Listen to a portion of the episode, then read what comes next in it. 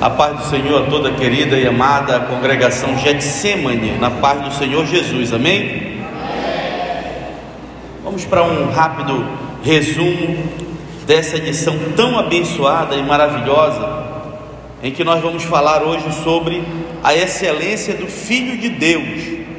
A excelência do Filho de Deus, que é na verdade a tônica, é o principal objetivo da carta, da epístola aos Hebreus. Vocês primeiro precisam compreender que a carta aos Hebreus, ela foi direcionada em um momento de tremenda perseguição contra os judeus, contra os judeus que haviam aceitado a Jesus e a igreja primitiva. Foi nesse momento que essa carta foi escrita. Por que ela não foi assinada? Possivelmente porque em razão da perseguição ser muito intensa, para não comprometer nem o destinatário e nem o remetente. A carta aos Hebreus, por isso ela é chamada de a carta anônima, ou seja, foi escrito por alguém que nós não sabemos quem foi. Nós apenas desconfiamos pela forma da escrita, por algumas características que o trecho nos mostra por exemplo, nós sabemos pela leitura que se faz é, que o autor da carta aos Hebreus ele era um homem, a Bíblia descreve isso em alguns trechos, por exemplo, no capítulo 13 e versículo 19 de Hebreus, ele mostra que o autor da carta aos Hebreus é um homem. Nós vemos também que era um profundo conhecedor do Antigo Testamento, portanto, alguém muito estudado. Alguém pode dizer, mas será que era Paulo? Pode ser, mas não se sabe ao certo.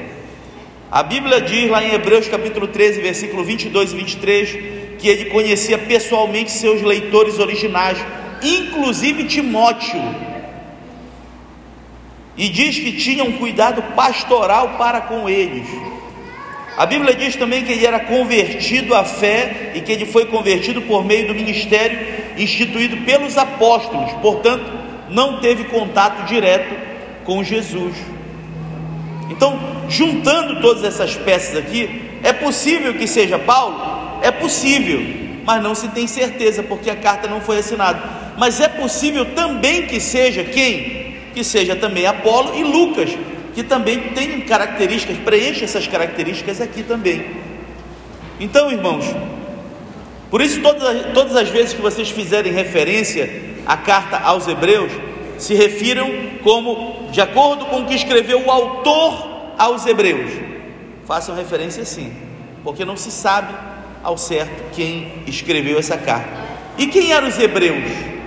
Hebreus é a mesma coisa que judeu, é a mesma coisa que israelita, é o povo escolhido de Deus, ok? Portanto, ele estava escrevendo em um momento, veja o período em que foi escrita essa carta, entre os anos de 62 e 64 depois de Cristo.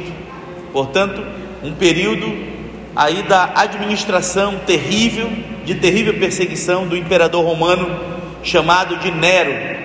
Nero é foi um dos piores, um dos piores imperadores, um dos maiores facínoras que essa terra já viu. Um grande perseguidor da igreja, ele instituiu a política do pão e circo para desviar a atenção dos problemas da sociedade daquela época, problema de fome, problema de doenças, problemas relacionados à alimentação, doenças, enfim, para desviar o que ele faz, fez então? Criou a política do pão e circo, criou coliseus e lá dentro ele jogava cristãos para serem destroçados por feras. E eram jogados homens, mulheres, idosos, crianças, cristãos, todos aqueles que não se curvavam ao imperador eram jogados ali. E aquele espetáculo de sangue marcou o início da igreja primitiva. Nero era tão terrivelmente perseguidor que iluminava a Roma antiga com cristãos. queimando. Os cristãos eram colocados dentro de tachos de betume, que é um material é, inflamável, altamente inflamável, porque ele é um tipo de hidrocarboneto, e ele era espetado então em uma vara, em uma lança, e era ateado fogo. As pessoas morriam, as ruas de, de Roma eram iluminadas com crentes queimando, espetados em uma vara, para vocês terem uma ideia da terrível perseguição que foi promovida contra os cristãos na igreja primitiva. Assista um filme chamado de Paulo o Apóstolo. Acho que é esse o nome, né?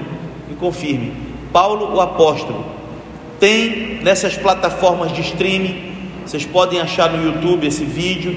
Procurem e assistam. Para mim, um dos filmes mais completos que relata essa tremenda perseguição que foi implementada contra a igreja, que foi direcionada contra a igreja primitiva, contra os cristãos, fala sobre o início da vida de Paulo, fala sobre a perseguição que ele sofreu e até a morte de Paulo por ordem de Nero. Nero mandou decapitar Paulo no ano de 64 depois de Cristo. Então, irmãos, o, o, o principal objetivo da, da epístola aos Hebreus, basicamente eram três coisas aqui, três propósitos. O primeiro deles, ensinar que Jesus é superior a qualquer pessoa ou coisa, mostrando que ele é digno de toda confiança e devoção, falando sobre a excelência de Cristo, falando sobre a superioridade de Cristo. Cristo não era um homem a mais, como querem achar os judeus, comparando que até hoje o comparam como um profeta. Os judeus aguardam o Messias até hoje. Cristo era o Messias encarnado. Cristo, apesar de ter uma forma humana, mas por dentro ele era Deus. Nós vimos quem testemunhou o ministério de três anos e meio de Cristo. Os discípulos o viram andar sobre o mar, viram ele ressuscitar mortos. Viram ele curar coxo, cegos foram curados, mudos voltaram a falar, cegos voltaram a enxergar, uma mulher com fluxo de sangue foi curada, um homem aleijado voltou a andar. Houveram inúmeros milagres, a maioria deles não foi relatado na Bíblia, e está no final do livro de João, o último versículo de João, da do Evangelho de João, pode ler lá, você vai ver que nem todos os livros da, existentes à época, escritos à mão, claro, na época, dariam para registrar todos os feitos de Jesus. Portanto, esse era o principal, eram três propósitos da epístola aos Hebreus. Primeiro, exaltar a excelência de Jesus, ele era superior. Segundo, é, habilitar os seus leitores a defenderem-se dos judaizantes um grupo radical que não havia compreendido a graça de Cristo. Os judaizantes foram aqueles judeus que aceitaram Jesus, mas queriam continuar com as mesmas práticas antigas. O nome disso tem nome, é legalismo. Eles queriam vir para cá, mas queriam continuar se circuncidando, queriam continuar contando os passos dia de sábado, porque não podiam fazer nada dia de sábado. Tinha até eram tantas leis que criaram eram tantas leis que criaram nos Targuns, como eram chamados assim, as leis antigas dos judeus. Foram mais de 600 leis de Moisés. Todo mundo pensa que foram só 10 mandamentos. Não. Tinham outras 600 leis que estão descritas no Pentateuco. E além desses, vários outros inúmeros costumes. Então se criou uma, um, assim, se criou tanta dificuldade para se chegar à perfeição que nenhum homem conseguiu cumprir a lei. O único que cumpriu toda a lei cabalmente, ou seja, integralmente, foi Jesus. E esse é o grande mistério. Nós não precisamos mais nos submeter a esses sacrifícios, a esses rituais sacrificiais, porque agora Jesus tomou sobre si os nossos pecados e nos perdoou de toda mácula Portanto, Ele é a fonte da nossa salvação. E terceiro, Terceiro propósito da Epístola aos Hebreus é desafiar os leitores a permanecerem fiéis a Jesus apesar da perseguição. Não esqueça que essa carta foi direcionada a uma igreja que estava sendo perseguida, por isso que ela nem foi assinada. E a perseguição era muito grande contra a igreja primitiva. Portanto, o maior desafio agora é continuar anunciando, apesar da perseguição. Porque uma coisa é você falar de Jesus em uma condição livre, em um Estado democrático.